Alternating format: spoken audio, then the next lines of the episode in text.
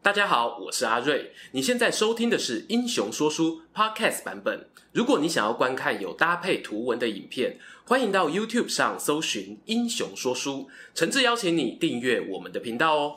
故事开始之前，让我们先来一段工商时间。在网络时代中，你是否对于数位经济趋势感到好奇呢？每隔一段时间都会蹦出好多流行关键字，它们代表什么意义？世界上的科技巨头公司又在推动哪些创新商业模型？上班下班琐事这么多，如果有人可以帮我把上面这些新知整理成浅显易懂的资讯，该有多好？我相信。M 观点可以满足你的需求。M 观点是由资深科技商业人 Mula 所创办，以分享好的商业知识与数位经济趋势为使命的知识型自媒体。每周固定直播与观众线上互动，以专业的角度带领大家认识这个快速变迁的时代。想要增长见识，加强自己的商业思考与投资能力吗？欢迎在 YouTube 与 Podcast 搜寻 M 观点，相信这是你正在寻找的好节目。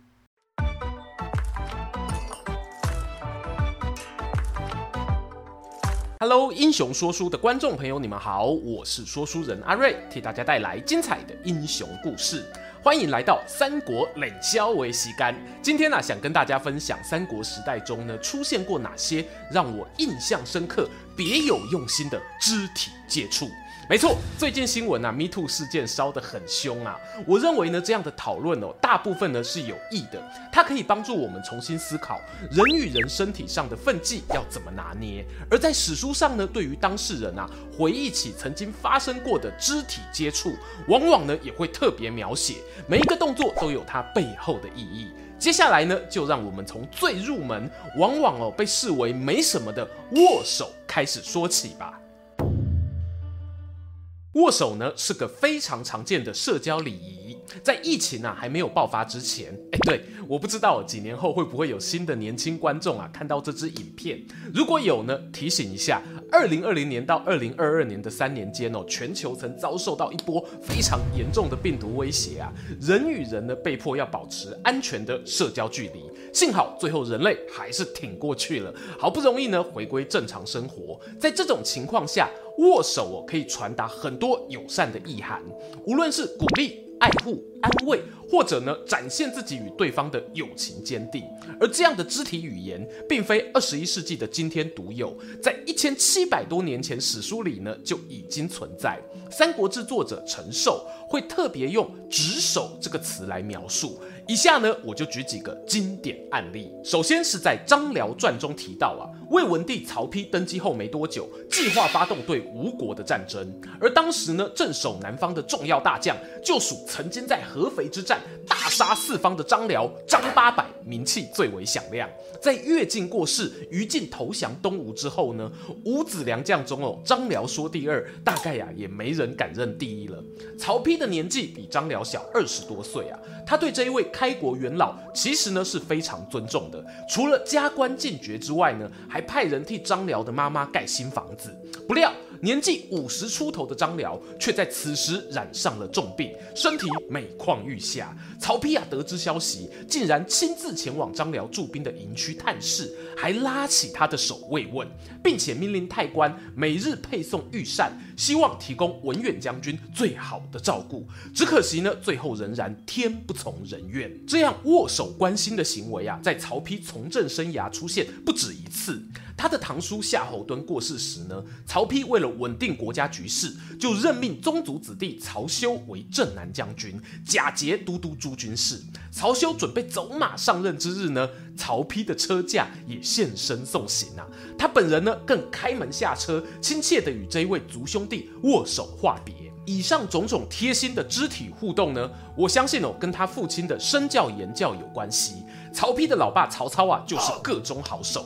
随便举个例子，当年孟德呢，在官渡之战与袁绍僵持不下时，却收到通知啊，自己大后方的宛城军阀张绣决定率众投降。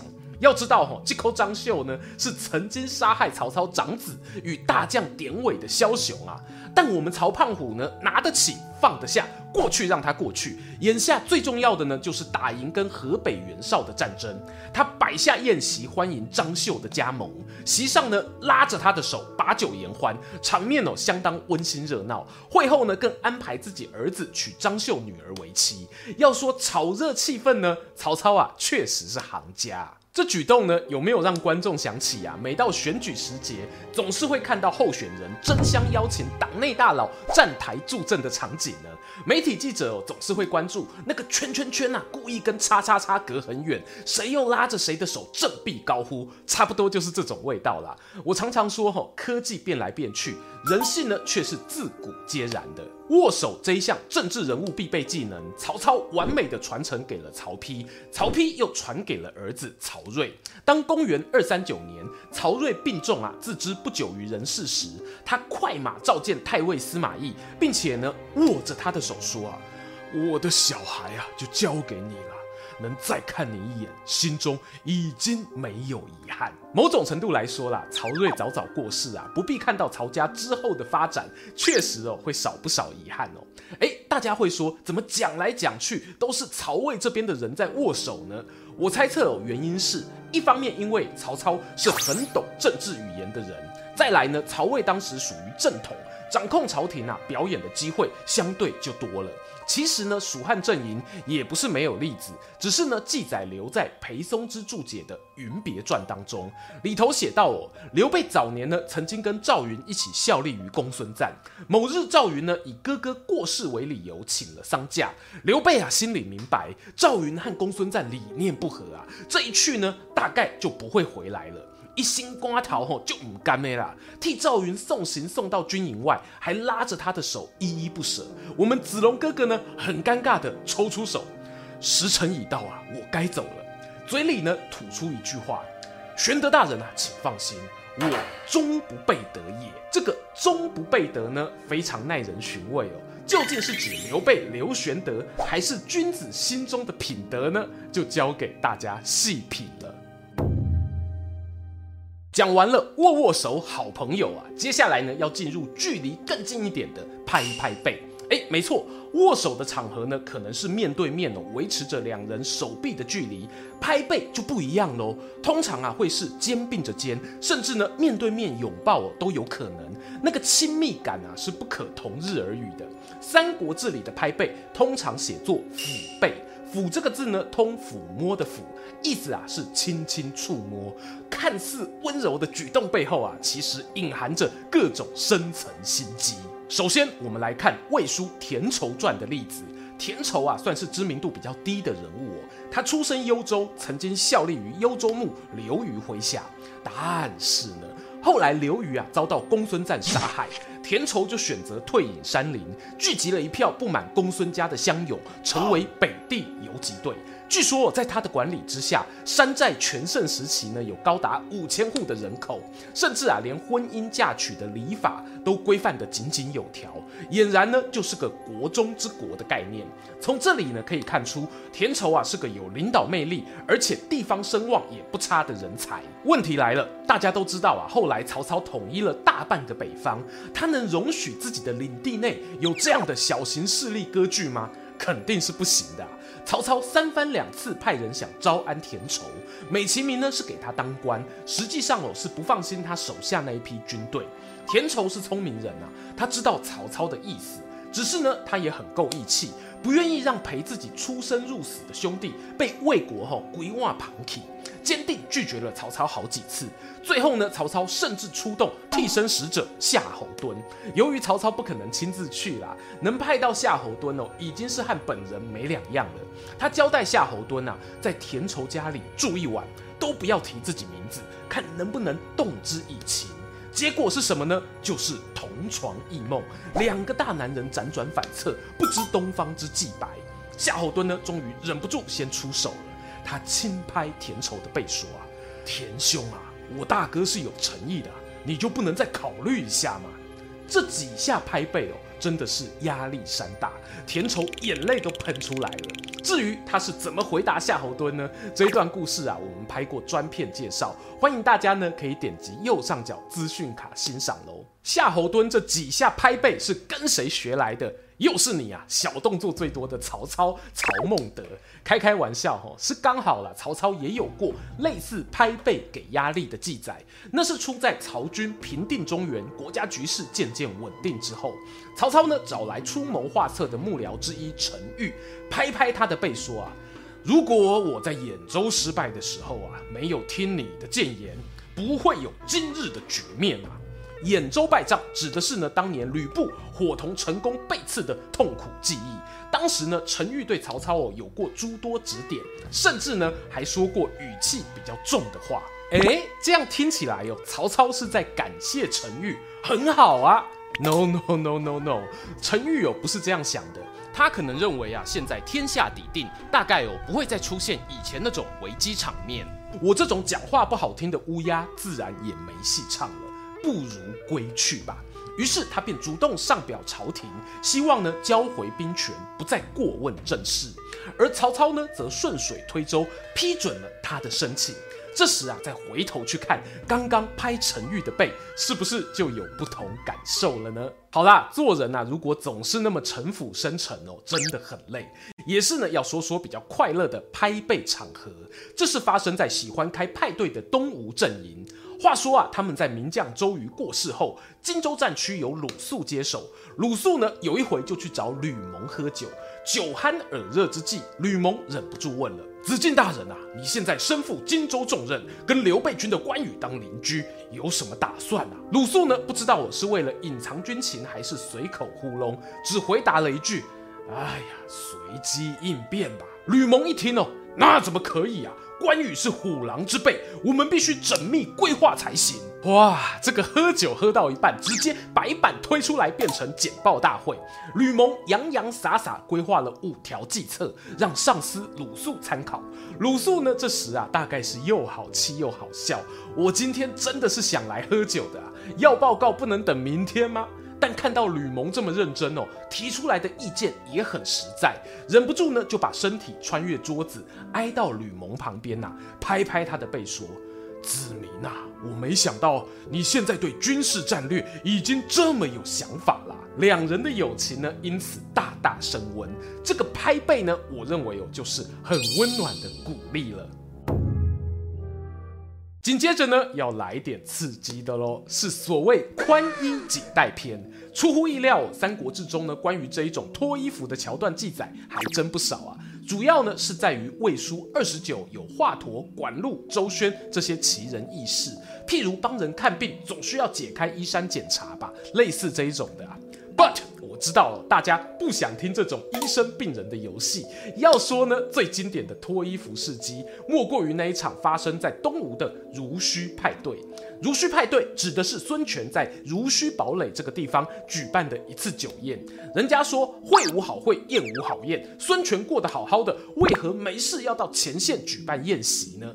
因为啊，当地军心浮动，浮动的原因是。濡须这里啊，是魏国与吴国交战之地。透过吕蒙的建议，吴军在此地修筑堡垒，而堡垒盖好后，要留一人指挥军队，俗称的督军。这一位新科督军是多年前曾经救过孙权一命的平鲁将军周泰。要知道啊，周泰他其实是一路从基层爬上来的沙场老兵，他上面呢还有像是朱然、徐盛这些身家背景更好或者履历更漂亮的军官在。大家想不通哦，为何孙老板要拉这样的寒门子弟上位啊？严格来说啦，甚至连门都谈不上哦。还有人谣传周泰只是江贼出身。这段故事呢，我们在他的专片中哦有聊到。这下后啊，为了弭平众人的不满，孙权呢在酒席上出了猛招啊。他斟起一杯酒，走到周泰桌前，对他说：“把衣服脱掉。”哇哩嘞，上司可以对下属这么直接的吗？职权性骚扰了吧？别紧张哦，在场的各位都是人证啊。只见呢，我们周泰默默不语，站起身来，哗的一声把上衣脱掉，袒露出他那结实壮硕却布满扭曲疤痕的胸膛。他从军这些年来啊，无论是打山贼、讨皇祖，跟孙家有关的大小战争，几乎无一不语。孙权一边喝酒，一边把周泰的胸肌当作黑板比划，讨论起每一道伤痕的由来。渐渐的，四周喝酒喧哗的声音消失了，整个会场仿佛只剩下他们两个人。原本不满周泰当指挥官的人呢，也羞愧地低下头，不再提出抗议。隔天一早，孙权起驾离开濡须，当着所有士兵的面，把自己御用伞盖赐给了周泰，命他领兵开路，沿路击鼓奏乐不断，仿佛呢在告诉大家：我不在的时候啊，周泰就是孙权。这个呢，大概是一脱成名最正面的案例。同样，在酒宴上想要看点 special 的，不止孙权，曹操的堂弟曹洪，曾在与西凉马超作战过程中啊，取得捷报。当下呢，开心的啊要办庆功宴，请来歌妓穿着清凉薄纱跳舞，供大家取乐。结果呢，就遭到部属杨阜厉声指责，说这行为啊，简直比起古代的暴君更加荒唐。碍于当时的道德尺度，加上呢担心消息传回大哥曹操那一边，曹洪呢只得摸摸鼻子，请女孩们离席，结束这场闹剧。最后要来聊的肢体互动是所谓的登堂入室。意思是呢，进入象征私领域的个人寝室中，这里同样有分正面案例跟反面教材。先聊比较正面的，拿登场过的鲁肃来说，他某日呢出席孙权举办的酒会，宴席结束，宾客们呢纷纷辞行，鲁肃啊也不例外。不过呢，孙老板却说啊，哎，子敬啊，你先别走，到我房间来续摊。哎，又是你孙权，刚刚叫人脱衣服，现在叫人去你房间，这要发生在现代吼，真的是很难帮你讲话吼。不过鲁肃当时也是艺高人胆大，开开心心进入孙权房间，两人合榻共饮，喝着喝着就喝出一部流传千古、与隆中对齐名的《榻上策》，这倒是有让人始料未及的。另一个也有正面意义的例子呢，则是发生在刘备身上。前面提到他与赵云分手后啊，历经一波三折，自己也转投袁绍阵营，终于呢在此地啊跟赵子龙相会了。两人重逢啊，那是有说不完的话。刘备就把赵云找来自己房间，同床眠卧，要跟他讨论秘密募兵的事情。嗯，不要这样看我，真的啦，真的在讨论募兵啦。应该吧，有正哦就有反哦。大部分时候啊，建议还是要注意一下自己的言行举止，不要轻易登堂入室，以免惹人非议。蜀汉呢，曾经有一位文人名叫彭样，他就是那一种啊，进到别人家里喜欢直闯卧室，坐在床上聊天的臭家伙啊。外面那么脏，你至少裤子换一下吧。哎，不对，如果脱裤子呢，状况哦又更诡异了。当我没说啊，彭样呢后来卷入了一场叛国阴谋当中。据说呢，他跑去怂恿马超拥兵自立，因此遭判处死刑。此时啊，年仅三十七岁。我只能说哈，彭先生的生活习惯啊，应该哦让他在职场上得罪了不少人。另外一个邀人进房间的事迹，没错，终于轮到他了。我们曹操的宛城一夜情。事实上哦，《三国志》里头呢，只有在张绣传提到曹操要纳张绣的婶婶为妻。至于过程如何，是不是见面第一天就猴急的找人家过来，我们哦不得而知。目前大部分的版本都是参考《三国演义》里的铺陈。只不过史书提到张绣啊，听到这件事情后心怀怨恨，终于引发杀机。这有两种可能哦。一种呢，就刚刚说的，曹操可能手段很不漂亮，没有正式交往或知会原本夫家的家人，导致别人不开心。但是呢，我们也不能排除哦，另外一种可能，张绣原本就是假意投降，现在逮到曹操的小辫子，刚好可以作为叛变借口，何乐而不为呢？除此之外，《三国志》里还有一种很常见，会需要邀请别人进入内寝的情形。观众朋友应该也猜得到啦，那就是主公病重，准备托孤。由于这种场面的动机呢，比较没有什么争议啦，我就不特别在今天影片中整理出来了。终于又到了结论时间，透过今天的影片啊，我自己最有收获的一件事情是。同样的一个动作，在不同的时空场景、权力关系之中，绝对会有不一样的意义。这不是简单一句什么“人帅真好人丑吃草”就可以概括过去的。以牵手或解衣两个常见动作来说，《三国志》里头呢也有出现夫妻生离死别，含着泪牵起彼此手的情形，那就不能够当做政治宣誓去看待了。解衣更容易理解，华佗医师为了诊断病情所做的解衣，跟娱乐性质的解衣也不会等同视之。有人可能会想啊，这样之后碰到要跟别人身体接触的场合，岂不就是要谨慎再谨慎，小心再小心吗？我会说吼，原本就该这样。你跟不熟的人或者有上对下关系的人相处，任何动作都有可能被解读成特别的意涵。我不是你内心的蛔虫啦，不知道你自己是怎么想的。但从历史上的故事来看，社会大众如果要往符合常理或者他们期待的方向去推断，应该有也不能怪大家。